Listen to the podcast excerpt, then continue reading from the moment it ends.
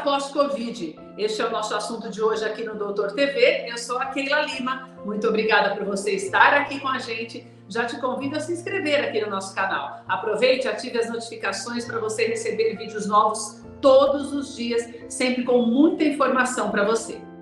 Dr. Fabrício Borba, que é neurologista formado pela Unicamp, já está conosco para falar com a gente sobre isso e esclarecer as nossas dúvidas. Muito importante esse assunto, né, doutor? Porque nós sabemos que agora, principalmente aqui no Brasil, nós temos tantas pessoas que já foram infectadas e que agora estão em recuperação, tantas milhares, na verdade, e que muitas vezes a gente não se atenta a isso. Doutor, qual é a principal diferença de uma dor de cabeça normal, uma enxaqueca, para dor de cabeça pós-Covid?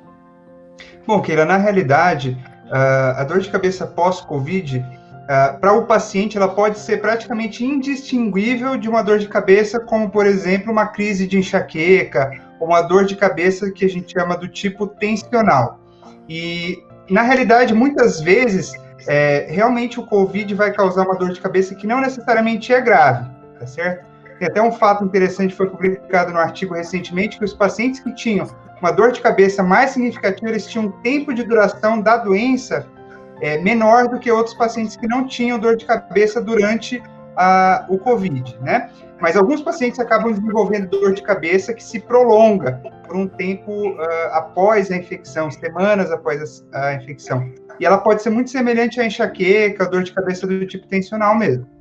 Agora, doutor, como eu já venho de um quadro é, problemático, com ingestão maior de remédios, Existe o tratamento específico para esse tipo de doença? Alguns remédios que eu não devo tomar. Por exemplo, quando a gente tem uma dor de cabeça que não é aquela que nos acomete muitas vezes, uma coisa esporádica, a gente mesmo vai comprar um remédio, vai até a farmácia, o remédio é liberado, mas um pós-Covid faz com que eu tenha que ter um cuidado maior na hora de comprar o um medicamento?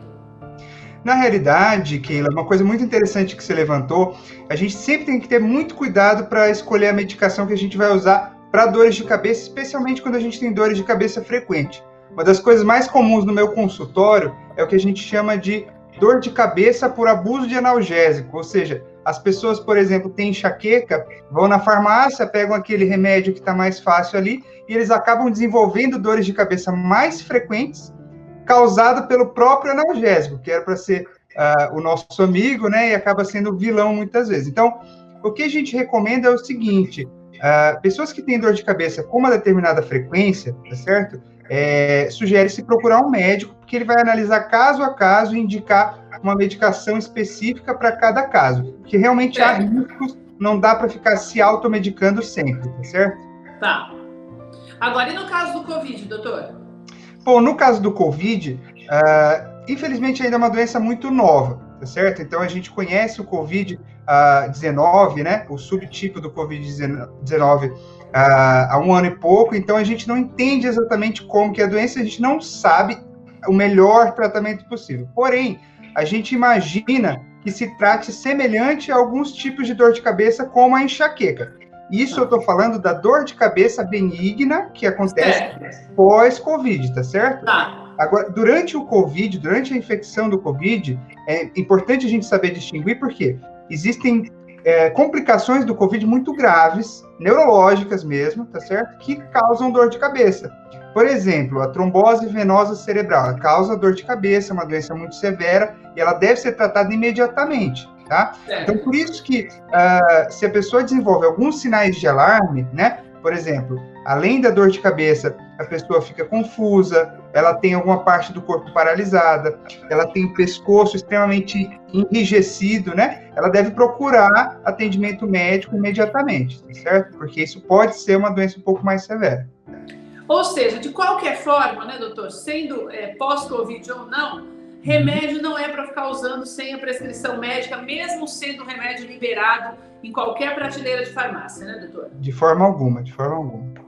Isso acontece também no caso do Covid. Se eu nunca tive dor de cabeça, já comprovadamente, já fiz todos os exames, não tem um problema realmente uhum. que seja sequela, essa dor de cabeça também pode ser resolvida de uma maneira mais simples, desde que esse medicamento também seja prescrito por um médico, né? Sim, sim, com certeza. Existem é, várias abordagens possíveis, né?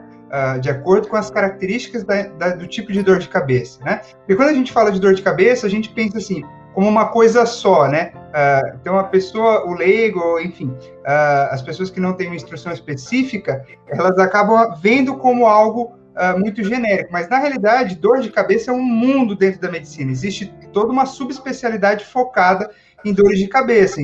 Por exemplo, existe uma classificação das dores de cabeça que tem mais de 180 doenças. Meu Deus! Dor de cabeça. Então, o, o, médico neurologista ele é treinado para saber identificar qual que é aquele tipo específico de dor de cabeça, tá bom? Qual que é o diagnóstico por trás. Alguns mais severos, outros nem tanto. Alguns com tratamento mais fácil, outros com tratamento que é mais complicado mesmo, tá certo? E aí a gente vai direcionar o tratamento para aquele subtipo. Então, não essa dia assim, ah, tô com dor de cabeça, tô sempre tendo dor de cabeça, vou na farmácia pegar o que tiver lá acaba não sendo uma receita para o sucesso, tá certo? Isso é a mesma coisa para quem para quem está passando por esse pós-Covid, né, doutor? Sim, com certeza. E, é, dor de cabeça crônica, em geral. Na realidade, a gente está tratando assim, apesar de ser uma doença especificamente nova, ou seja, o Covid, a gente já, dentro dessa classificação que a gente tinha, já existia dores de cabeça relacionadas a infecções, entendeu? Certo. Já era contemplado dores de cabeça persistentes que aconteciam depois de uma infecção por vírus, tá? Então, outras infecções de, qualquer, de vários tipos, na, na realidade, elas podem desencadear ou piorar uma dor de cabeça. Isso a gente já conhecia bem. Na verdade, não é tão surpresa até que o Covid possa, só que o que houve é que o Covid ele tem uma porcentagem de dor de cabeça muito elevada, que nem eu mencionei, 74% mais ou menos dos pacientes desenvolvem em qualquer fase da doença, e teve um estudo espanhol que mostrou cerca de 37% das pessoas, mais que um terço, uh, acaba tendo depois de seis semanas né, da infecção, ou seja, persistentemente depois da infecção. Então é, é algo que a gente tem que realmente dar uma atenção um pouquinho maior aí no caso do Covid, tá certo? Tá certo, doutor. Muito obrigada pela tua participação aqui no Doutor TV. Uma alegria recebê-lo. Já estamos esperando a próxima. Muito obrigada pelas tuas informações. Essa foi a nossa conversa com o Dr. Fabrício Borba, que é neurologista formado pela Unicamp. Nosso Doutor TV entrevista de hoje vai ficando por aqui. Lembrando que você pode rever todas as nossas entrevistas aqui no canal. Não se esqueça, hein? se inscreva e também já ative as notificações, porque todos os dias nós postamos vídeos novos para você. Você também pode ler a nossa entrevista no nosso portal ou continuar nos ouvindo por todas as plataformas digitais de áudio. Um beijo para você, até a próxima.